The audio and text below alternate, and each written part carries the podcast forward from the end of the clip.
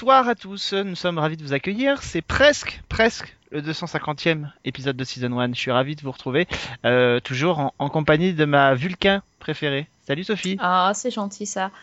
Merci beaucoup. Euh, salut, salut. Euh, on est toujours euh, avec euh, notre... euh, allez, on va dire, comment on va l'appeler? Il faudrait qu'on trouve une, allé- une allégorie quand Ah, même. Spocky Non? Longue, vie, longue et prospérité. Donc vie et prospérité avec Christophe, donc qui est avec nous euh, encore une fois cette semaine. McCoy, tiens, voilà McCoy, c'est pas mal. Ah, c'est sympa même. C'est Bones. Ouais, c'est pas mal. Bon, euh, on va dire un mot justement. Bah, vous l'avez compris avec ce lancement un peu pourri, il faut bien le dire. Mais enfin, ouais, c'est clair. Ça sentait pas la préparation, ça. hein. Non, non, non, pas non, pas du tout. Euh, on va dire un mot quand même tout à l'heure de, de la disparition de Leonard Nimoy qui a survenu il y a 48 heures à l'heure où on enregistre cette émission. Euh, on va en dire un, un petit mot. Et puis on va parler cette semaine d'une série euh, qui est pas tellement éloignée d'ailleurs de, de cet univers-là finalement, une série de geeks. Euh, Nimoy a fait une apparition dans, dans The Big Bang Theory. Vous avez vu cette espèce d'enchaînement absolument remarquable. On va parler de Scorpion, euh, puisque la série débarque sur M6 chaque jeudi soir. Euh, alors, est-ce que M6 sera plus chanceuse avec Scorpion qu'elle ne l'a été avec Intelligence? Eh ben, on se posera la question euh, tout à l'heure. On va, on va en parler. On parlera aussi euh, de notre kamikaze à nous. Euh, il a vu en 48 heures euh, la saison 3 intégrale de euh, House of Cards. On va en parler. Euh, on parlera aussi du nouveau euh, drama de ABC qui s'appelle American Crimes, euh, qui arrive donc sur Canal+, ces jours-ci Canal+, série à partir du 10 mars prochain. La sélection télé DVD comme d'habitude. Euh, mais on va commencer tout de suite. Si vous êtes prêts les amis, euh, on embarque à bord euh, du SS Season 1 250 euh, presque euh, pour parler donc de, euh, de la disparition de Nimoy. Euh, Est-ce que ça évoque quelque chose pour vous, euh, Léonard Nimoy, Sophie? Bah, je suis, moi, je suis une geek tardive, hein, donc euh, c'est vrai que c'est pas euh, Star Trek, c'est pas vraiment mon univers. J'étais plus Star Wars. Attention, Attention. Ah, non, c'est bon, j'ai rien reçu, j'ai eu peur. Euh, mais bon, non, c'est, enfin, c'est un grand monsieur, ça. De toute façon, euh, même si on n'est pas euh, un euh, on ne peut que reconnaître que c'est quand même une icône de la, de la culture geek et de la culture pop, tout simplement, de la culture télé. C'est qui ne connaît pas Spock? Christophe et en plus, par contre, j'ai quelque chose Oui. à avouer, je ne sais pas faire le salut vulcain. Mais moi j'essaye, mais j'y arrive. J'y arrive. Alors, alors c'est très bizarre. J'y arrive main gauche, mais pas main droite. C'est hyper chelou. Tu es un geek contrarié alors. C'est ça. Moi, j'y arrive des deux mains. hein.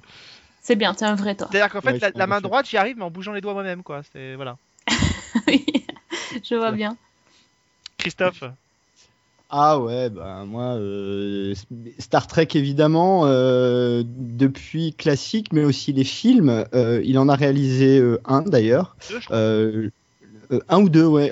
Trois sûr, il a, il a réalisé, voilà, il a réalisé le 3, le 4, je, je suis plus très sûr, mais le 3 qui est donc à la recherche de Spock et le 4 qui est au retour sur Terre, celui avec les baleines, tout ça. Euh, mais aussi Mission Impossible, avant Star Trek quand même, faut le dire. Ouais. Euh, C'était un récurrent de Mission Impossible. Il et avait récemment, succédé- il, a- Fringe. il avait succédé à euh, Martin Landau. Dans- il jouait le rôle d'un homme qui s'appelait Paris. et il avait succédé à Martin Landau dans, dans Mission Impossible. Bah voilà. Et, euh, et récemment dans Fringe, où Ah oui, dans euh, il jouait quand même un rôle, alors pas récurrent, parce qu'on le voyait peut-être dans deux épisodes par saison, mais euh, un rôle quand même assez important et assez intéressant, assez différent de ce qu'il avait fait avant. Et enfin, dans le- exactement, et dans le rôle de Spock toujours dans les reboots de J.J. Abrams, les deux Star Trek euh, rebootés. Donc euh, évidemment un, grand monsieur, puis un monsieur aussi qui a qui a de manière permanente depuis Star Trek été présent en fait dans euh, tous les environnements de science-fiction, invité régulier des Comic-Con, ce genre de choses. Donc qui a vraiment été un visage de la SF depuis les années 60 jusqu'à nos jours. Donc un monsieur important à de nombreux égards. Il a été aussi euh, scénariste et moi je l'ai vu dans un épisode de Colombo euh, en 1973. Euh, très bon épisode de Colombo où il affrontait Peter Falk, comme beaucoup d'ailleurs des comédiens de cette époque-là. Et petite devinette tiens pour Sophie parce que Christophe je me méfie de lui, il connaît tout. Mais Sophie, petite anecdote pour toi. Est-ce que tu sais quel est le point commun entre Léonard Nimoy et Michel Euh, What? Que dis-tu? C'est une vraie anecdote ou c'est une blague C'est une vraie anecdote. Non, mais tu sais, Alex, il a toujours des vraies anecdotes. euh. Non, Leonard Nimoy a réalisé le remake américain de Trois hommes et un couffin. Ah oui, exact. Ah, d'accord, oui. C'est un peu tiré par les cheveux, mais oui. Bah ouais, mais bon, j'allais pas te dire avec Tom Selleck, sinon c'était un peu trop. euh, non, tu mais vois. t'aurais pu dire Colin Serrault. Ouais, mais a non, ça c'est. euh, la version française. Ah, ça c'est beaucoup trop intello, tu vois. Donc je trouvais Ouais, ça mais- plus marrant de passer par Michel Boujna, ça paraissait beaucoup Je crois plus que j'aurais se trouver avec Colin Serrault. Et alors moi je vous conseille quand même, et d'ailleurs on va, en- je, je vais le glisser là parce qu'on n'est pas dans notre pastille rétro, donc le côté un peu, euh, un peu, euh, un peu, un peu kitsch, euh, ça peut pas marcher. Mais là j'ai envie de- de- de- d'écouter un petit extrait. On va le mettre là en, en petite virgule sonore, mais je vous conseille ce- un clip que je- sur lequel je suis tombé par hasard sur YouTube euh, de l'époque donc des années 60, donc pile poil l'époque euh, Star Trek, et on le voit parce que Nimoy a exactement la coiffure de Spock dans ce clip. Euh, sauf qu'il fait, euh, et c'est euh, d'actualité puisqu'on a parlé de ce film encore euh, les trois dernières années, il a fait un clip qui s'appelle La balade de Bilbo Ah, Baggins. de Bilbo, oui. Et ce clip est kitsch au possible. Je vous invite vraiment à le découvrir. C'est euh, c'est collector. On en écoutera un petit bout dans un instant. Mais, mais voilà. Donc c'était le petit détail euh, amusant. euh, c'est mais c'est vraiment euh, Spock qui chante un truc autour de- du Hobbit euh, et qui vante les Ah. mérites des Hobbits. C'est euh, Moi, je connais que la chanson, j'ai jamais vu le clip en fait. ah le clip. Il est beaucoup ressorti mettre Bah, là, la, sur les- chanson, la chanson est déjà bien barrée. hein. Ouais, mais il est beaucoup ressorti dans les, dans les- sur les réseaux sociaux euh, ces derniers temps, évidemment. Euh, donc voilà, donc euh, mais, mais évidemment c'est un, c'est un, un, un type qui avait en plus une gueule et je trouve que sa gueule c'est beaucoup plus affirmé en, en vieillissant. Euh, au fil des années, il a vraiment eu une, une, une incarnation euh, assez assez particulière. Et ce type, depuis euh, les années 50, dans la quatrième dimension au-delà du réel, jusqu'à euh, euh, Big Bang Theory, il a il a parcouru les 60 dernières années de télévision que ce soit en tant que comédien, en tant que réalisateur, en tant que scénariste. C'est vraiment une, très très grande figure et il rejoint son, son pote Peter Graves au panthéon des stars de, télévision. Donc c'est vrai que ça nous a ça nous a tous fait quelque chose. Voilà, on voulait en dire un petit mot donc de, de Leonard Nimoy. On aura peut-être d'ailleurs l'occasion d'en redire un petit mot dans, dans le prochain Sci-Fi avec Cédric euh, en l'occurrence. Et puis évidemment, on quittera cette émission avec le générique de Star Trek, euh, comme on le fait à chaque fois avec un générique de série en fin d'émission. Ben on le fera là avec Star Trek. Euh, on va passer maintenant à nos geeks, nos geeks de service. Ils débarquent sur M6 chaque jeudi soir, euh, portés par euh, l'un de ces geeks, dont le nom de code est Scorpion. Ça a été la grosse surprise de cette saison. Honnêtement, en termes de succès, personne ne pensait que cette série allait cartonner. Eh ben, elle a cartonné. Euh, alors que Intelligence l'année dernière avait perdu 10 millions de téléspectateurs entre le premier et le deuxième épisode, eh bien Scorpion s'est maintenu et a très tôt été renouvelé pour une saison 2. La série arrive donc chaque jeudi soir sur M6 et Sophie, tu vas nous dire justement de quoi ça parle Scorpion? Euh, oui, alors Scorpion, c'est le surnom d'une équipe de, de geeks en fait. Donc à, à sa tête, il y a Walter O'Brien, c'est un génie, donc euh, quatrième plus grand euh, QI du monde, hein, rien que ça. Après Euh, moi.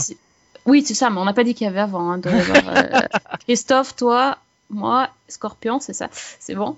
Et euh, donc il a, euh, il a été repéré dès son plus jeune âge quand il a essayé de, quand il a réussi à hacker le site de la NASA. Et euh, donc il a été arrêté et euh, on le retrouve quelques années plus tard, donc à l'âge adulte. Et il, a formé une espèce de groupe, donc il s'appelle Scorpion. C'est un groupe de génies qui sont censés euh, euh, bah, rendre service euh, à, des gens, mais bon, c'est un peu des gros losers. Ils ont pas mal de problèmes à s'intégrer et puis même à payer leur loyer tout simplement. Et, il se trouve qu'ils sont recontactés par l'agent de la, de la CIA qui avait arrêté Walter jeune parce qu'ils ont besoin de, de génie pour, euh, pour réparer les serveurs de la- de l'aéroport de, euh, Los Angeles. L'Axe, oui, donc Los Angeles, qui, euh, qui ont été hackés. Et donc voilà, c'est là que le, le partenariat entre le gouvernement et l'équipe Scorpion va, va commencer. Et il ne serait rien sans la serveuse Ah, la serveuse par Catherine McPhee, euh, qu'on avait pu Hey. découvrir dans American euh, Idol et qui entre temps est passé aussi par Smash euh, sur NBC. Alors, c'est une série dont on a parlé très tôt, notamment parce qu'elle s'est rendue célèbre par son célèbre, c'est le cas de le dire, pilote euh, et sa scène. C'est-à-dire que Scorpion a inventé le concept de sauter par-dessus le requin dès le premier épisode, comme ça au moins tout est fait, tout est posé. Euh, on va y revenir évidemment. Sophie, je te garde sous le coude parce que ça m'intéresse évidemment d'avoir ton avis, étant donné que tu étais plus que sceptique sur cette série. Euh, Christophe, Ah, moi j'adore Scorpion. c'est euh, euh, un de mes gros coups de cœur de la saison. euh, depuis quasiment le pilote, j'ai vu tous les épisodes. Juste peut-être dire deux, deux, trois petites choses. Un, que Walter O'Brien existe vraiment. C'est un, un vrai monsieur qui a vraiment fondé une compagnie qui s'appelle Scorpion, Il est steward. qui est spécial. non, ah non. Quoi? Il Non, est pas du tout. non, il est spécialisé dans, dans la sécurité informatique, je crois. Mais en tout cas, euh, voilà. Euh, mais surtout, et c'est le plus important pour les sériphiles que nous sommes, que la série est développée par euh, Alex Kurtzman et Roberto Orsi, euh, qui maintenant euh, sont un peu utilisés à toutes les sauces. Mais c'est eux qui ont fait le reboot de Hawaii Five-O, par exemple, qui est plutôt réussi dans son genre. Euh, c'est eux qui ont fait Sleepy Hollow. Et avant ça, ils ont commencé sur Alias avec J.J. Abrams. Donc c'est des gens qui. Euh, et Fringe, bien sûr. c'est Fringe, Oui. Oui. Bien sûr. Enfin, c'est l'écurie de J.J. Abrams et c'est eux aussi qui sont sur les scénarios, puisqu'on en parlait il y a quelques minutes, des Star Trek rebootés du même J.J. Abrams. Donc c'est un, couple entre guillemets, puisque c'est deux messieurs, mais euh, c'est euh, un, duo de, scénaristes qui manipulent très bien les codes euh, de la culture populaire, de, du comics, de la télé. Enfin, ils savent faire ça très très bien en général. Là, je trouve que ça se voit beaucoup. Et euh, bah, pour moi, euh, c'est un formula show. Hein, c'est pas un- un- une, une série à fil rouge, pas tellement en tout cas, mais euh, avec des personnages super réussis et une vraie énergie que bah, que moi je retrouve dans aucun autre show du genre. Je prends vraiment un réel plaisir à ch- chaque épisode. Vraiment, même si on a toujours des un peu plus faibles que d'autres, rien que de voir évoluer les personnages, c'est euh, c'est un vrai plaisir pour moi. Sophie? Oui, alors euh, comment dire Euh, Non, alors moi j'aime vraiment pas. euh, Voilà, enfin bon, j'ai déjà, j'ai déjà parlé de la, du pilote là, quand, quand je l'avais vu. et effectivement, la fameuse scène du câble, de la voiture reliée au câble par un, de reliée à l'avion par un câble Ethernet. j'ai cru que j'allais tomber de ma chaise. J'ai trouvé que c'était, voilà, c'était du grand n'importe quoi et que c'était c'était vraiment tiré par les cheveux pour tout. C'est-à-dire pour les persos pour le, faire la caractérisation des personnages pour le, la façon dont l'équipe rencontre la serveuse la façon dont la serveuse est euh, embauchée dans l'équipe la, façon dont enfin tout franchement tout. Euh, c'est euh, je trouve que les lignes de dialogue sont absolument hallucinantes. Euh, des trucs qui sortent de l'espace euh, qui, qui ont parfois rien à voir ou alors c'est euh, enfin, je sais pas. Des fois, on a l'impression qu'ils ont mélangé les dialogues tellement c'est. ah, c'est voilà, c'est très. euh, c'est très années 80. En gros, c'est. euh, ça m'a fait penser quand tu vois un épisode de MacGyver et il te file un trombone et un chewing-gum et désamorce un réacteur nucléaire, bah c'est ça quoi. Scorpion, c'est la même chose avec Ouais. euh, un peu plus de technologie. Donc oui, alors je comprends qu'on puisse aimer parce que franchement, euh, c'est divertissant. Il y a de la musique à fond, il y a de l'action, il y a des blagues assez pourries, mais bon, des petites euh, punchlines, euh, euh, il y a des persos assez marrants, mais si En fait, il y a deux façons voilà. de voir la série. Il y a la façon de Christophe, qui est de considérer que les mecs, ils ont tout compris, ils savent utiliser les codes de la culture pop et des séries, et qu'ils en ont fait une série qui s'appelle Scorpion. Puis il y a la version Sophie, qui consiste à dire que c'est deux mecs, ils ont tout compris pour refaire des séries des années 80. Je schématise un peu, mais c'est à peu près ça moi que, je trouve vraiment que ça fait très années 80. que ça fait 13 années 80. Moi, je suis un peu au milieu, en fait. Parce que c'est une série qui est complètement euh, décomplexée. Euh, c'est une série Ça, qui euh, assume tout ce qu'elle fait euh, et en, en- en posant les bases dès le pilote que la série allait être over the top, elle elle l'assume, elle se pose, elle s'installe pour, pour le faire. Maintenant, le problème, c'est sur la durée. Euh, ça va peut-être être sympa pendant une, deux saisons. Euh, maintenant, si pendant euh, cinq ou six saisons que la série pourrait durer, on n'a que des épisodes isolés avec très peu de fil rouge et des histoires d'action, j'ai peur qu'au bout d'un moment, on finisse par être un peu lassé parce que c'est un peu le genre de série dont on a, on a plus tellement l'habitude de voir aujourd'hui parce que même Hawaii Five-O, qui est leur autre euh, leur autre fait d'armes, Hawaii Five-O, c'est une série qui mélange quand même un petit peu le euh, le le côté polar effectivement action polar et en même temps il y a un fil rouge avec le passé de Margaret. Mais mais là c'est vrai que le, le fil rouge est trop mince pour que ce, ce- ce soit notable. Donc en fait, on se retrouve avec une série d'actions, donc qui est très agréable à regarder, mais j'ai peur que sur la durée, ça devienne un peu fatigant. Et comme en plus les téléspectateurs d'M6, eux, vont les, diff- vont les découvrir par euh, salve de 3 ou 4, euh, j'ai peur qu'au bout d'un moment, ce Ouais, soit le genre de programme que- qui fatigue un peu. Euh, oui, alors Ouais. moi, moi, j'ai insisté hein, parce que je te dis pas juste sur le pilote, j'a- j'avais pas du tout aimé le pilote. J'ai regardé, euh, je dois avoir vu six épisodes quand même. Tu vois, c'est pas c'est pas négligeable. J'ai quand même persisté. Euh, parmi les six, j'en ai trouvé certains pas trop mal, tu vois, genre euh, ah ouais c'était sympa, bon c'était un peu euh, si tu réfléchis trop, tu, trouves ça bon c'est un peu nul, mais franchement tu vois tu passes un bon moment. Mais il y en a certains j'ai trouvé super mauvais quoi. Alors c'est une série qui est censée être voilà comme tu dis détente, tranquille et tout ça, mais il y a vraiment des épisodes mauvais. Moi, honnêtement, j'ai pas trouvé. Hein. J'ai pas trouvé un seul épisode où je me dis euh, celui-là. euh, Attends celui que j'ai vu euh, tout, non hier. le mec avec le, le réacteur nucléaire, là, leur, leur ah, ancien ouais, pote l'an- là. L'ancien pote, ouais. Mais Ouais, en fait, l'épisode est sur l'ancien pote. On s'en fout du réacteur nucléaire. C'est ça le truc.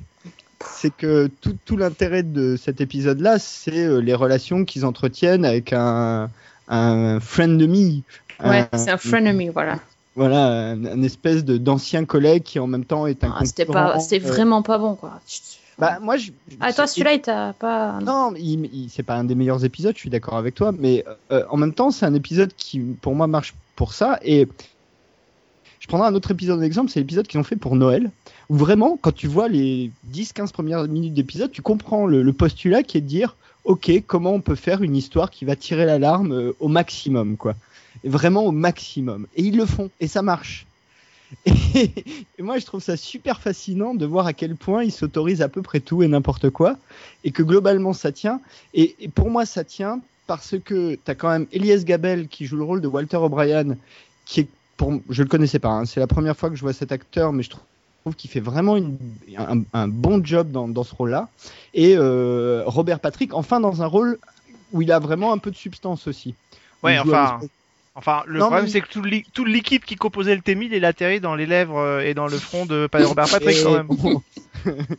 ok, C'est- mais terrible. ça faisait longtemps qu'on l'avait pas vu avec un vrai rôle euh, un peu euh, où, où il, où il peut développer quelque chose. Et, et Je te trouve Il y aura- très, je te trouve très cool sur ce coup-là quand même.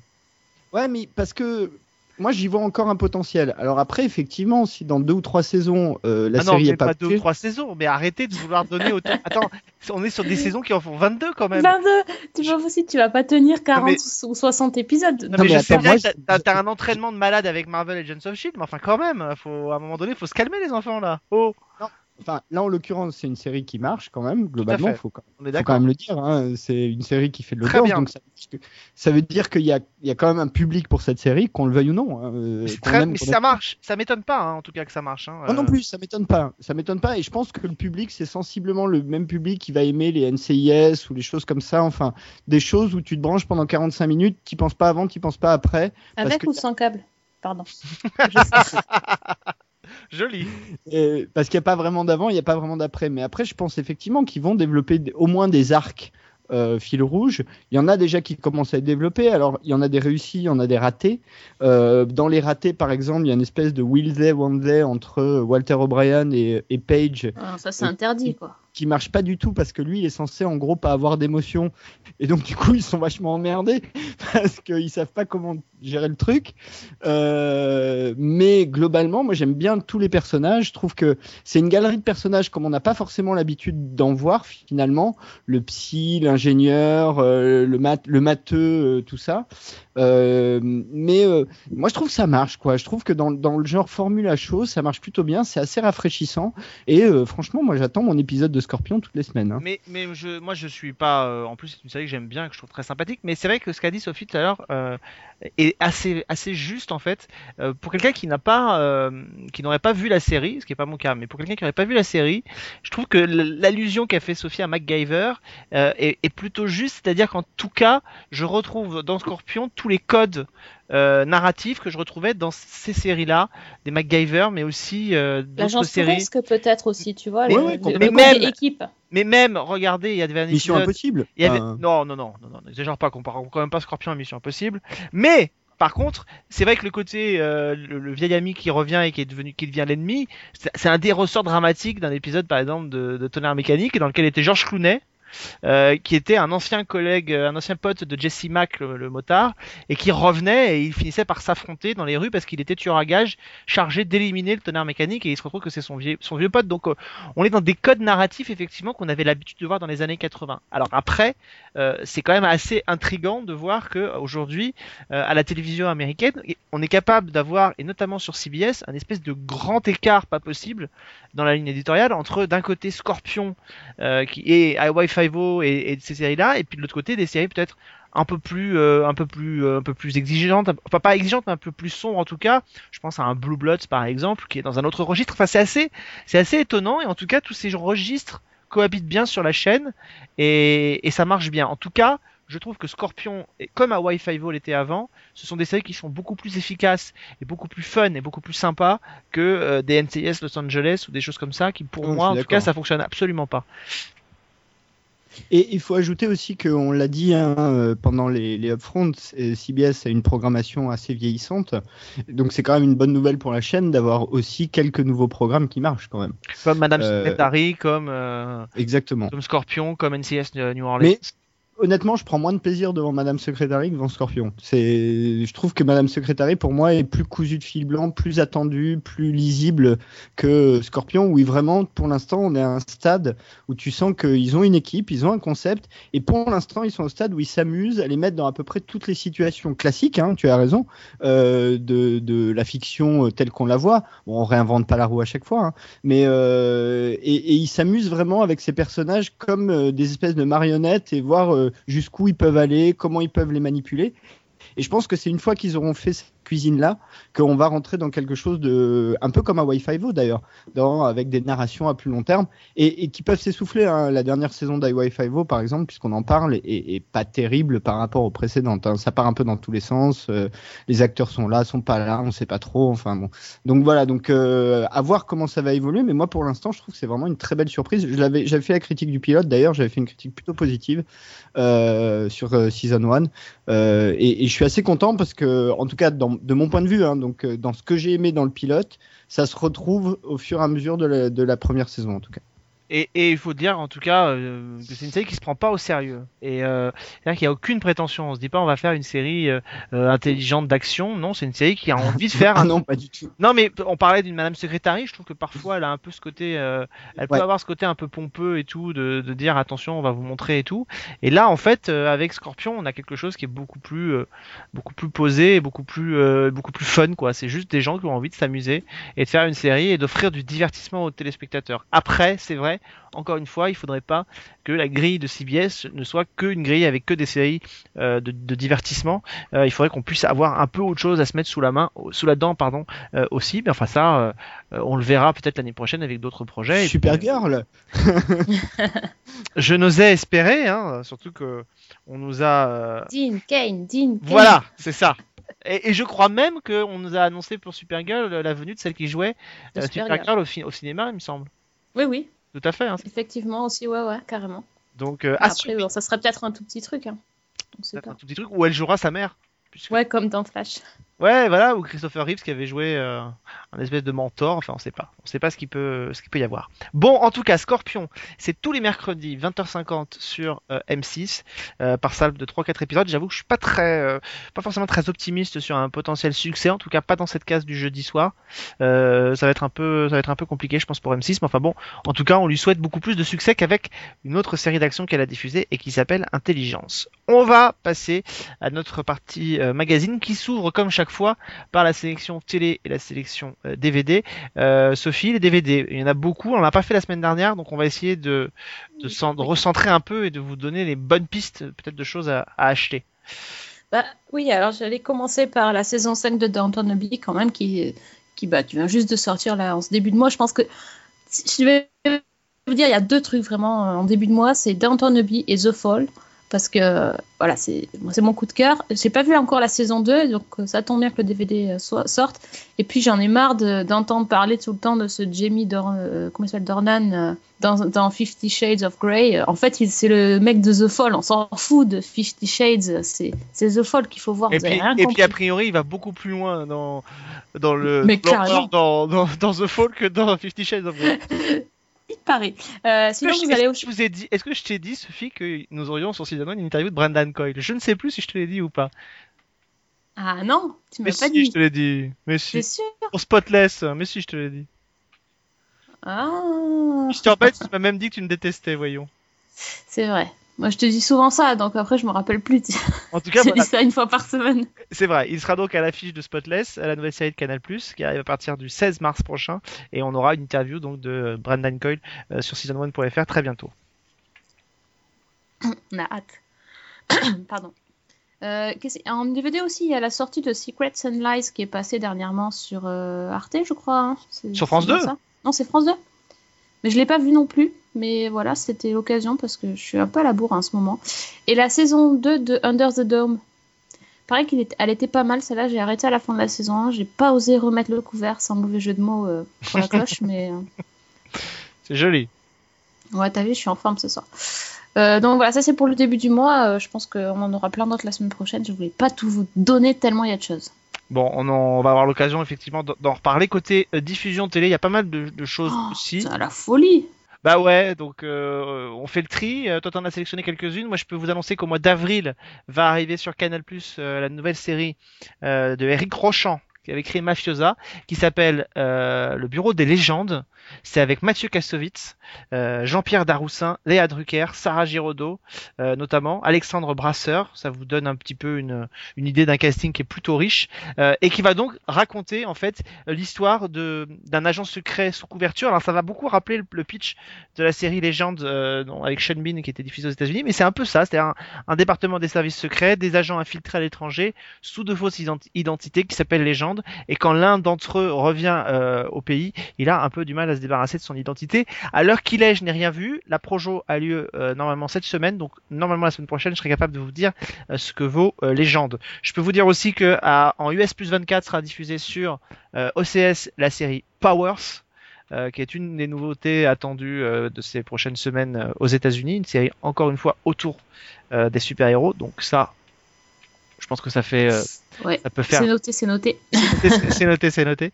Euh, Qu'est-ce que tu avais repéré d'autre? Toi, tu avais repéré des petites choses qui te plaisaient en, en diffusion télé? Dis-nous. Ah, oui, c'est- ah oui, bon, je sais pas si ça va te faire rêver, mais moi c'est ce que c'est ce que j'aime regarder. Donc euh, moi j'ai j'ai vu déjà que M6 allait diffuser la saison 3 de Elementary à la suite de la saison 2. Donc ça c'est toujours euh, hyper agréable, d'autant plus que c'est tous les vendredis soirs en prime time et en VM. Donc euh, franchement, j'ai rien à redire, c'est dans l'ordre aussi. Donc euh, Elementary sur M6, de ce côté-là ils assurent.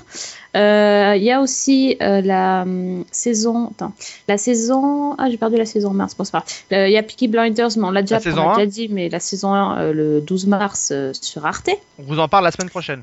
On en parle bientôt. Euh, la saison 2 de Orphan Black qui arrive sur Sci-Fi à partir du lundi 16 mars, aussi en première partie de soirée. À voir absolument. Obligé. Sinon, je vous envoie euh, un clone. Un de mes clones, je vous dis Ah pas non, lequel. non, non, non, non. Et pour la saison, et il y a aussi la suite, la saison 3 de Unforgettable, euh, la série euh, de TF1 là, de- que j'aime bien regarder avec ma maman. Donc là, je sais pour lui faire plaisir, je lui dis. 17 mars, mardi à 20h55, quoi. toujours, euh, toujours des inédits à suivi de rediff. Enfin, ça, c'est la, la programmation TF1, mais bon, on s'y fait.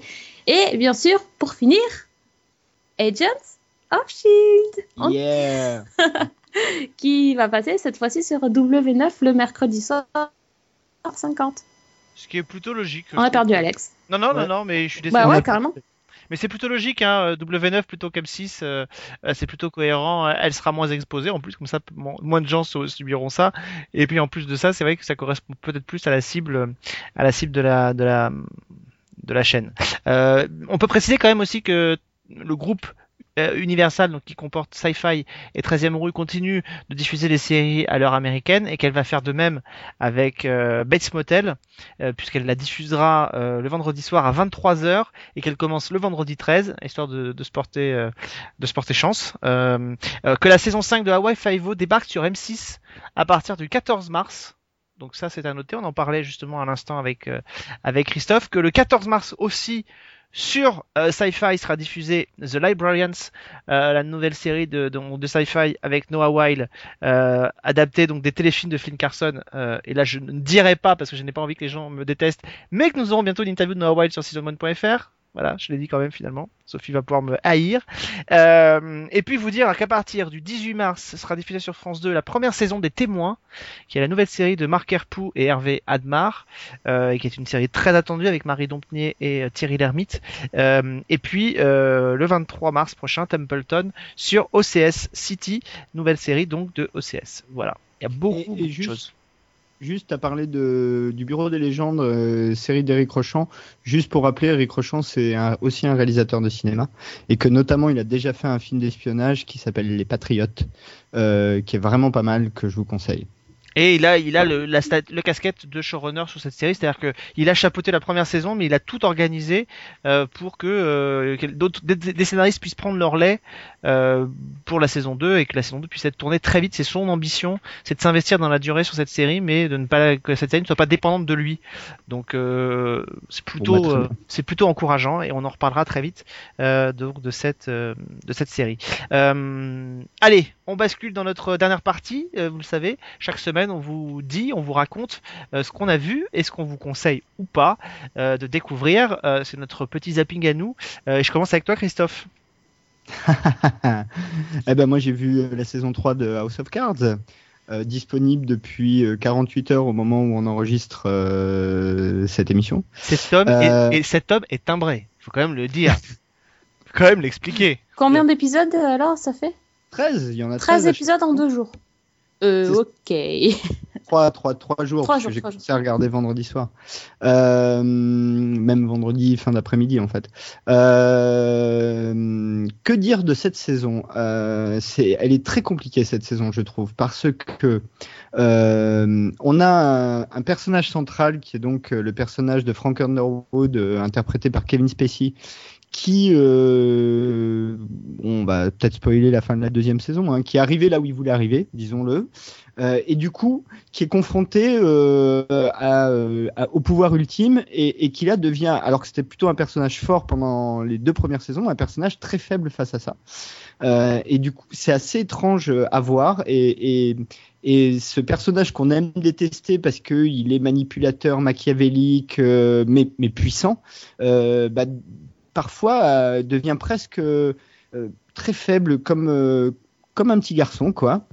Euh, deux choses importantes à dire sur euh, la série quand même, trois en fait. La première, c'est que c'est une série qui se centre beaucoup plus sur le couple Underwood, et c'est même plus euh, l'histoire ou le drame du couple Underwood au fil de la saison, presque plus que les intrigues politiques, même si évidemment elles sont là et elles sont très importantes. Deux, qu'il y a toute une partie, une première moitié de saison qui parle des relations entre l'Amérique et la Russie, et même si elles sont extrêmement caricaturales, notamment euh, le personnage, alors il s'appelle pas Vladimir Poutine, mais on comprend qu'on parle de Poutine, euh, est extrêmement caricatural. Même si tout ça est très caricatural, il y a quand même, la, série adresse quand même des, vraies questions, euh, la liberté d'expression en Russie, hein, puisqu'il y a la question des Pussy Riots qui, est abordée dans la série, la question des droits pour les homosexuels, ou plutôt des restrictions de droits pour les homosexuels en Russie aussi, la question des, la question fondamentale géostratégique de l'implantation des missiles de l'OTAN en Europe centrale, qui pose le vrai problème à la Russie et qui est une des raisons pour lesquelles c'est compliqué avec l'Ukraine. Donc tout ça est posé dans la série et ça c'est assez intéressant. Et enfin la troisième, c'est que comme d'habitude, il y a pas mal de gens qui réalisent des épisodes et je voulais en citer deux. John Dahl parce que c'est un grand cinéaste, enfin c'est un grand cinéaste. Il a pas fait énormément de films, mais un certain nombre de films que j'aime beaucoup et notamment un qui s'appelle Kill Me Again, euh, qui est un très très bon polar. Euh, et Robin Wright qui réalise quand même deux épisodes. Elle en avait déjà réalisé un dans la saison précédente, notamment l'ultime épisode de la saison, et qui est quasiment centré autour de son personnage. Donc euh, c'est assez intéressant. La série euh, prend un, un, petit embranchement. C'est un petit peu différent de ce qu'on a eu pendant les deux premières saisons. Euh, Il y, a, il y a des faiblesses, euh, moi je trouve quand même.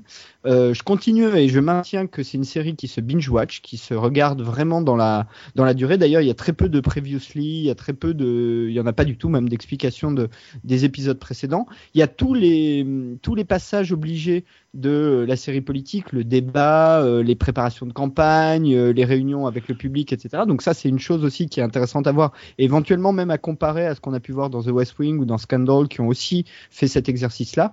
Donc euh, la série est toujours une série de très très bonne qualité, mais c'est vrai qu'il y a euh, une, euh, le, paradigme est un petit peu, un petit peu différent et ça peut être un petit peu décevant. Alors là, c'est encore très à chaud, faudrait que je prenne un peu le temps de, digérer. J'ai globalement passé un bon moment, hein, c'est pas la question, mais c'est vrai que c'est un petit peu différent et que le, le personnage central, enfin le personnage d'Underwood est un petit peu plus faible et moi ça m'a un petit peu gêné. Mais peut-être que les d'autres spectateurs aimeront. Peut-être que peut-être que c'est dû aussi. Moi, je me souviens que pendant très longtemps, on a parlé euh, de cette série comme d'une série qui allait durer euh, deux saisons. Euh, ensuite, euh, Kevin Spacey s'est un peu ravisé en disant qu'il était prêt à, à continuer la série.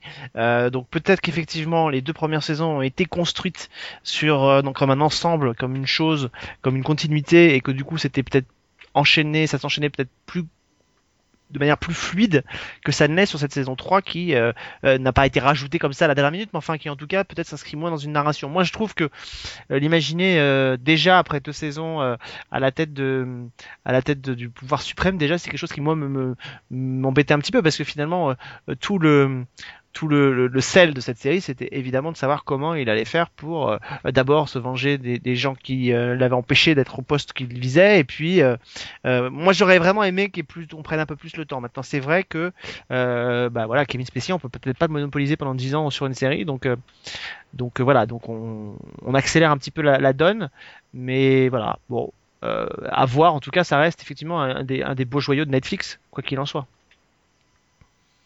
Oui, oui, ça reste une série euh, luxe, grand luxe. hein. Euh, le, le générique, par exemple, c'est, intéressant. Il n'a pas bougé depuis la première saison.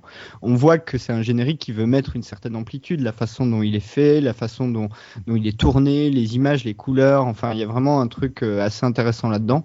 Euh, ce qui est marrant, et c'est la, la réflexion que je me suis faite, et j'en conclurai là-dessus, c'est que Frank Underwood, c'est un voyou. Et, et, et d'un seul, c'est fondamentalement un voyou. C'est un Al Capone en puissance, le mec. Et, et le voir effectivement la tête du pouvoir, bah, c'est en fait voir ce que le pouvoir donnerait aux mains d'un voyou. Et, c'est vraiment ça qu'on montre dans la série. Euh, je pense qu'il s'inspire d'ailleurs beaucoup plus de l'époque Bush que de l'époque actuelle. Euh, il s'en inspire pas mal dans sa capacité à détourner en fait euh, la Constitution et les institutions pour parvenir à ses fins. Euh, C'est d'ailleurs, vraiment- assez étonnant de lire des articles dans lesquels on voit Barack Obama et Bill Clinton vantant les mérites de House of Cards parce que autant les voir vanter les mérites de The West Wing qui est plutôt de leur côté, c'est assez logique, mais c'est vrai que là c'est assez étonnant. Ouais, mais en même temps, parce qu'il risque rien, parce qu'il n'y a pas de comparaison possible. En fait, Mm. euh, c'est pas, euh, c'est, on peut pas comparer. Il y a, y a le, le, le- à moins d'être vraiment, euh, je sais pas moi, un redneck du Kentucky, mais euh, on peut pas imaginer une seconde que dans la vraie vie, ça puisse arriver quelque chose comme ça. Il y a, y a trop de systèmes, trop de contre-pouvoirs, en tout cas dans nos démocraties, parce que évidemment, si on prend l'exemple de la Russie, ça se passe. Euh, Il y, a, y a vraiment beaucoup de choses qui, qui, euh, qui font que qu'on on est vraiment dans la fiction. Et c'est aussi ce qui est un peu gênant du coup. C'est que autant dans les deux premières saisons, il y avait un truc réaliste parce que le mec touchait à peine vraiment le, enfin il touchait les cercles du pouvoir mais sans en être vraiment le détenteur des manettes. Autant là il en, il en est le détenteur des manettes et d'un seul coup, effectivement, ça perd en crédibilité complètement. Mais ça reste quand même un personnage qu'on aime euh, voir manipuler, manigancer, mentir, menacer. euh, Il y a évidemment des dialogues toujours assez violents. euh, la, violence réside dans, les dialogues. Hein, dans House of Cards, c'est la puissance de la série. Mais honnêtement, le centre de, de cette saison, c'est vraiment le couple. C'est vraiment le cœur de la saison. Et c'est pas inintéressant. Et je rappelle, Mais euh, attends, j'ai une question parce que moi j'ai pas suivi du tout la série. Euh, là donc tu es en train de dire qu'en fait dans la saison 3, il a il a réussi à être président. Oui, mais sans être élu. Oui, donc en fait le truc de la série c'était qu'il allait manigancer pour obtenir le pouvoir et ils ont quand même continué après. Ouais, mais sans être élu, en- encore ouais. une fois. Et ça fait toute la différence. D'accord, OK. et je rappelle juste euh, Et- pour ra- rattacher euh, Underwood à un autre personnage, c'est que dans le DVD de de la série Profit, euh, dans les bonus, on expliquait ce qu'on voulait faire de Profit et il était question qu'on fasse Profit, euh, em- emmener Profit dans, la sphère politique et notamment pour briguer, euh, essayer d'a- d'accéder, d'accéder au pouvoir. Et j'ai toujours trouvé qu'il y avait une espèce de parallèle entre entre Jim Profit et Frank Underwood dans leur dans leur façon d'agir et dans leur façon de pas hésiter à se serrer les mains pour accéder à ce qu'ils voulaient. Et, juste pour comprendre, la, troisième saison commence en gros hein, six mois après la fin de la seconde, pour qu'on comprenne un peu le- le- l'angle. Et il y a une façon assez maligne d'ailleurs de faire passer ces six mois. Et donc c'est diffusé sur Canal+. D'abord donc euh, d'ailleurs Canal+ a lancé la saison 3 euh, sur évidemment Canal+ à la demande et je crois qu'ils ont fait une soirée spéciale euh, avec toute la saison 3 diffusée d'un bloc sur Canal+ série et qu'ensuite à partir de, la mi-mars tous les mardis soirs il y aura les épisodes d'House of Cards en version française et en version originale donc diffusés sur l'antenne. Donc c'est vrai que là encore une fois Canal+ se, se, dote d'un gros dispositif pour pouvoir pour pouvoir couvrir la diffusion de House of Cards. Sophie Oui, alors moi j'ai pas vu House of, House- of Cards, pourtant j'ai Netflix, mais euh, pas encore eu le temps. Euh, moi je me vantais en fait au- au- auprès d'Alex d'avoir vu Chef, donc c'est-à-dire 6 Oui. épisodes en 3 jours. Je me trouve petite joueuse, tout d'un coup c'est terrible.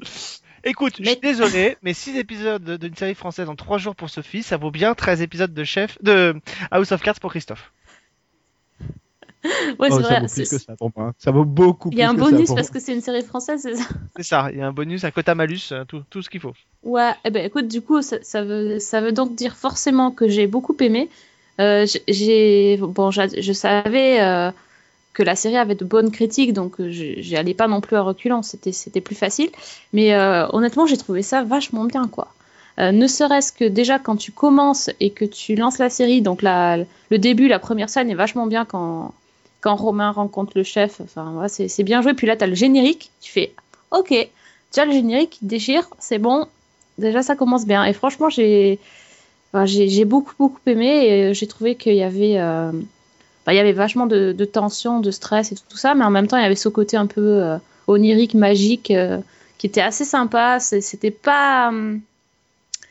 comment dire Ça aurait pu être too much, je pense, ce côté, ce côté onirique, parce que parfois, tu as l'impression euh, que c'est du gros cliché, du retour à l'enfance et tout, mais en fait, ça fonctionne bien parce que c'est ça s'arrête à la limite. euh, tu te dis, bon, peut-être s'ils avaient continué, ça, aurait été ridicule, mais là, ils savent bien gérer le truc. Euh, honnêtement, c'était c'était vraiment très, très agréable à regarder. Le, casting, franchement, rien à dire. Le là, casting, je est, le casting est parfait. c'est-à-dire Et a parfait. Ouais, non, mais les- vraiment. hein. Les, premiers rôles comme les seconds rôles. euh, Mais oui, non, mais. euh, Et puis alors, c'est.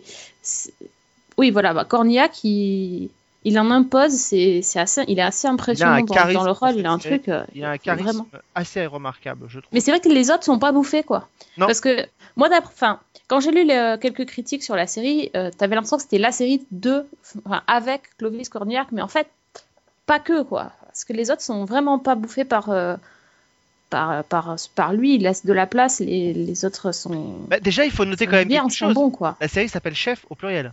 Oui, oui, oui. C'est quand même important de le préciser. Exact. Mais en même temps, il y a qu'un chef. Les autres sont pas. Non, mais on peut partir du principe, et attention, pour spoiler, que ça peut être aussi le parcours d'un jeune homme depuis ses débuts jusqu'à son statut de chef. Certes.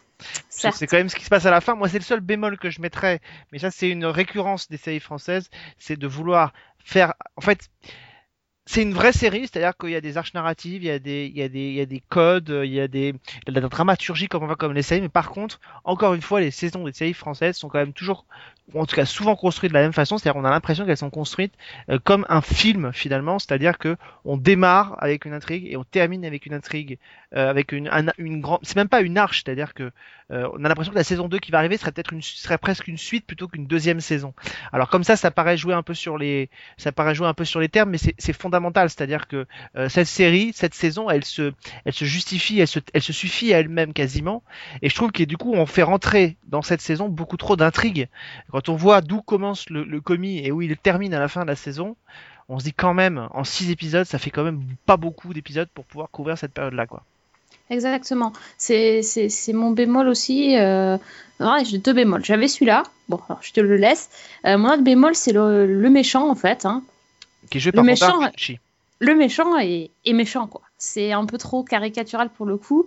Euh, ses motivations sont, c'est pas, pas si clair que ça. C'est pas. euh, Voilà, je trouve c'est vraiment too much. euh, voilà, on dirait le gros méchant. euh, Enfin, voilà, c'est le gros méchant des films, quoi. Vraiment, le... tu sais, genre le mec à James Bond, à la fin, il déballe tout avant qu'on le bute, mais voilà, il- bon, c'est pas ce qui s'est passé, mais ça pourrait être vraiment. Je, débo... je dévoile mon plan diabolique. Euh, Et voilà, en fait- c'est un- et en même temps- much. Et en même temps, pas tant que ça, parce que justement, et ça contrarie aussi un peu ce que j'ai dit juste avant, c'est-à-dire que là, pour le coup, euh, on ne sait pas à la fin de la saison pourquoi finalement euh, il en veut réellement à Renucci. Il y a un début à, à, à Clorniac, c'est-à-dire qu'il y a un début d'explication, mais on sent bien que c'est pas tout, quoi, et qu'il y a autre chose derrière. Donc, euh, donc ça, c'est pas inintéressant. Moi, ce que j'ai beaucoup aimé aussi, c'est l'atmosphère, c'est-à-dire que honnêtement, c'est un projet euh, chef qui traîne depuis très longtemps. Moi, qui suis notamment avec le magazine les, euh, Écran Total, je crois, tous les ans, ils sortent euh, un, hors série de tous les projets cinéma et télévision français. Et ça fait, je crois, 3-4 ans déjà qu'on entend parler d'un projet qui au départ s'appelait La Brigade. Et à chaque fois que j'entendais parler de ce projet, j'étais en train de me dire, mais, mais qu'est-ce qu'on va pouvoir raconter euh, dans une série qui va se passer dans un grand restaurant. Enfin, pour moi, j'arrivais pas du tout à visualiser le type d'histoire qu'on voulait avoir. Et je trouve que Marion Frestraet et, euh, et Arnaud Malherbe, qui sont les deux créateurs de la série, ont fait quelque chose qui est plutôt malin, c'est-à-dire qu'ils sont allés dans un autre registre, c'est-à-dire qu'ils sont, on n'est pas dans de la série réaliste du tout. C'est-à-dire que la, la série baigne dans un espèce d'univers d'onirisme euh, permanent dans lequel vient se percuter le réel aussi euh, par moment, et, et ça donne une espèce de mélange qui fait que on n'est pas dans un dans l'univers de tout le monde. Le Paris qu'on voit dans la série n'est pas le Paris, euh, c'est un Paris presque proche de celui de Ratatouille, quoi. C'est un Paris un peu idéalisé. Les- les- Il y a des séquences quand ils sont sur le toit de, du restaurant qui sont très belles sur Paris, Euh, mais on voit bien que c'est pas le Paris qu'on connaît. Je veux dire, il y a, il y a quatre voitures qui traînent dans les rues. euh, Non, puis mais- la musique accordéon, t'as bien compris tout de suite que t'es pas dans le réel non plus. Ou alors tout le monde a que de l'accordéon à Paris et j'ai raté un truc, quoi. Mais, mais, mais tu vois, ce qui est marrant, euh, moi j'ai pas vu la série, hein, mais en revanche, euh, lors du dernier festival de Monte Carlo, j'ai interviewé euh, Zinedine Soilem qui joue dans Chef pour Chef, euh, donc personne n'avait vu la série à ce moment-là, et tout ça, ils en parlent pas. Enfin, il en a pas parlé du tout. L'atmosphère, la façon dont c'est tourné, etc. Donc, euh, moi je trouve ça assez marrant parce que là même avec un acteur américain, c'est le premier truc qu'il aurait balancé. C'est ils auraient mis euh, le concept vraiment, ils auraient bien emballé le concept et le premier truc qu'il aurait balancé, c'est la façon dont est marqué était le concept. Et là, on voit bien qu'en France, on ne sait pas faire ça en fait. Ceci dit, vu, le nombre de scènes que Zinedine So- type, il- vu le nombre de scènes qu'il a dans la série, Zinedine Solem, euh, Sophie, c'est le serveur, tu vois. Donc, euh, euh, on peut pas dire qu'il ait beaucoup de scènes. c'est le maître d'hôtel. le maître Ah oui, d'hôtel, d'accord. Oui. tu vois. Donc, il est assez. euh, Ouais, mais c'est pas grave. Enfin, même le. Il aurait quand même, euh, il aurait quand même eu un briefing de base, euh, même si lui, il l'a pas vu, si tu veux, ça, euh, au tournage. Euh, tout ça, euh, moi, il m'a juste parlé d'un truc, d'une histoire de, de cuisinier euh, et du fait que ça avait été tourné, euh, je crois, dans des vraies cuisines. Je, je me souviens plus exactement de l'interview, mais il y a quelque chose de cet ordre-là. Euh, mais mais c'est tout. Enfin, euh, tout- toutes les choses qui ont l'air d'être des bonnes qualités de la série dont vous venez de parler et qui me donnent presque envie de la regarder, euh, ben, le type, il en a pas du tout parlé. Mais alors, pas du tout. Ouais, c'est c'est certain qu'on a un problème pour savoir les. Non, mais.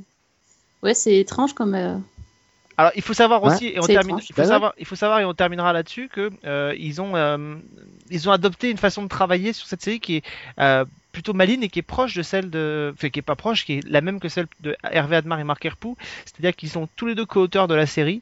Et euh, Arnaud Malherbe a réalisé les épisodes, ce qui permet de garder une cohérence entre le scénario qu'ils ont imaginé et la matérialisation à, l'image. Et, euh, et effectivement, quand j'ai j'ai reçu Arnaud Malherbe à la radio, c'est ce qu'il me disait, il me disait qu'il n'envisageait pas de réaliser de, de, de, de, ne pas réaliser ce qu'il avait lui-même écrit. Mais du coup, je trouve que c'est un modèle euh, qui est un modèle qui a peut-être à rechercher, a peut-être à inventer, alors qu'on cherche sans arrêt peut-être à faire le modèle du showrunner à l'américaine. Peut-être qu'il faut inventer un modèle de showrunner à la française, et ça peut être ça, c'est-à-dire un espèce d'hydre à deux têtes ou à trois têtes, euh, comme sur ainsi soit-il, où les réalisateurs, les producteurs, les scénaristes forment les quatre maillons qui décident de la série. Bah là, on a deux co- deux co-auteurs et un réalisateur qui est co-auteur aussi. Et je trouve que c'est plutôt malin. Ça permet d'avoir un, une cohérence d'ensemble qui est pas inintéressante.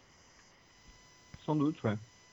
En tout cas, la série est disponible donc en DVD et on... donc Sophie, tu la conseilles. euh, donc- Ah oui, ben, vivement. Christophe, tu sais ce qu'il te reste à faire? Ouais, ouais, ouais, je vais regarder. euh, Mais je regarderai le Rochant d'abord. hein. Oui. Ah, il y met pas du sien. Euh, moi, je voudrais vous Ouais. parler d'une série qui m'a euh, vraiment euh, bouleversé. Euh, c'est certainement l'un des plus beaux pilotes de cette saison.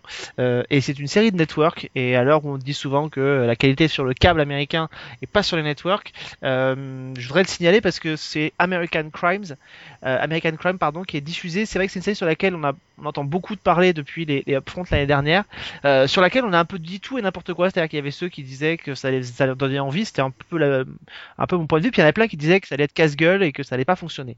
Reste que quand on voit ce pilote-là, en tout cas, on se prend une baffe. Enfin, moi, je me suis pris une baffe dans la gueule parce que je m'attendais pas vraiment à ça, à pas à ce, à ce degré de qualité.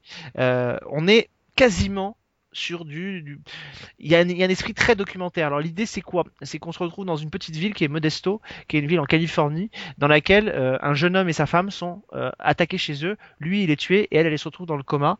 Euh, et rapidement il y a un crime. Ça, ça pourrait devenir un crime raciste, c'est-à-dire que euh, on se demande s'ils n'ont pas été tués à cause de leur couleur de peau malgré le passé. Et en plus de ça c'est vrai que la la communauté euh, va se comment dire, il va y avoir des réactions parce que ce sont évidemment euh, des latinos, des, des blacks qui sont impliqués dans le, dans, dans le crime, et donc forcément ça va, euh, ça va faire ressurgir un peu tous les, euh, bah, tous les ressentis, toutes les, toutes les haines qu'il peut y avoir dans cette communauté. Euh, Il y a un casting qui est absolument remarquable, et ce qui est génial dans cette série, c'est qu'elle épouse à la fois le point de vue des, des, des parents des victimes, mais aussi des parents des, des jeunes gens qui sont suspectés d'être impliqués dans le, dans le crime. Euh, Benito Martinez, par exemple, qu'on avait vu dans The Shield, campe un père un peu autoritaire qui se retrouve avec son fils qui pourrait avoir prêté une voiture de leur garage qui a servi à piloter euh, les, les, les tueurs qui sont allés euh, commettre donc ce crime. Euh, et puis on a aussi le point de vue des criminels euh, et qui sont pas montrés aussi de manière manichéenne, Euh, notamment le, le, le, le Black qui sort avec donc une une jeune américaine blanche. Euh, ils ont une espèce de, de vraie histoire d'amour tous les deux. En même temps, ils sont euh, imbibés par la drogue et, et ils vivent dans des squats, ils vivent dans des endroits complètement délabrés. Et ça, la série nous le montre bien, c'est-à-dire qu'elle prend pas de gants avec ce qu'elle va nous montrer.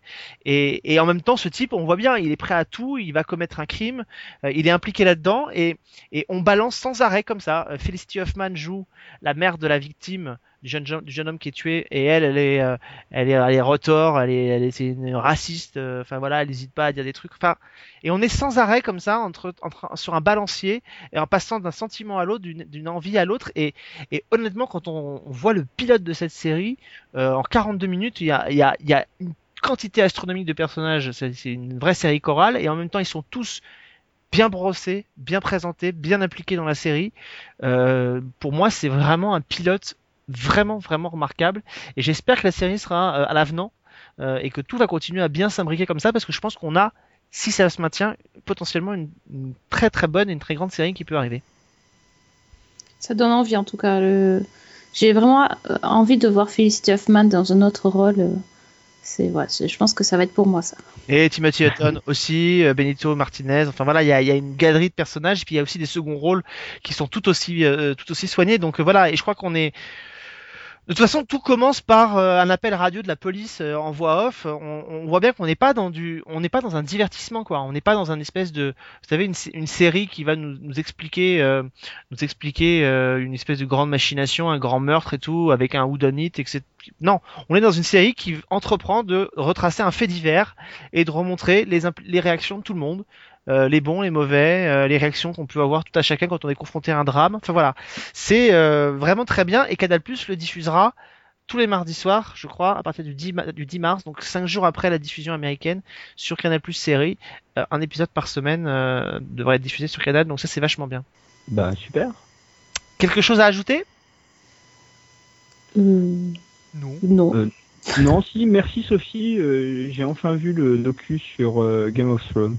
Ah, alors c'était bien, c'était. Ouais, ouais, c'était très bien, ouais. Ah voilà. C'est Bon. très bien. Comme quoi, je dis pas que des bêtises. Pas que. Mais non, mais ce qui est intéressant, c'est que c'est filmé vraiment en un jour. C'est la même journée, en fait, qui est filmée. C'est tout le concept du, du petit documentaire, c'est que c'est la même, exactement la même journée euh, de tournage qui est filmée dans les trois sites euh, de tournage différents. Et du coup, tu as cette simultanéité de tout ce qui se passe exactement pendant la même journée. C'est le, le concept est assez amusant. Ça, vraiment, il faut regarder sur. Si on aime bien euh, si on aime bien la série, on, euh, enfin, on apprend plein de choses. Et, même euh, sans, hein.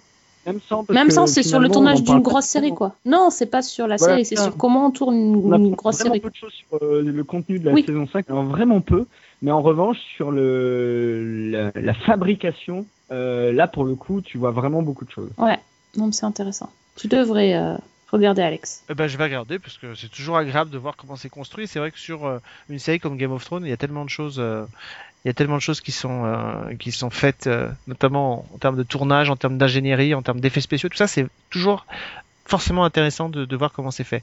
Euh, on rappelle que ça sera diffusé donc aux États-Unis à partir du 12 avril prochain et sur OCS le lendemain. Le 13 avril, ce sera diffusé sur OCS City. On va se quitter, mais on va se retrouver la semaine prochaine. Normalement, Marion sera des nôtres pour parler de Peaky Blinders, la nouvelle euh, série de Arte chaque jeudi soir. Pendant trois semaines, Peaky Blinders débarque donc. C'est une série anglaise dont on a beaucoup parlé. Il y a certains qui adorent, d'autres qui n'aiment pas du tout. On verra où on se situe, nous, euh, la semaine prochaine euh, avec Sophie. On rappelle, Christophe, que le dernier screenplay, le 18e, est sorti. et, La que ça, dernière. et que ça parle de l'armée des douze singes sous tous ses aspects.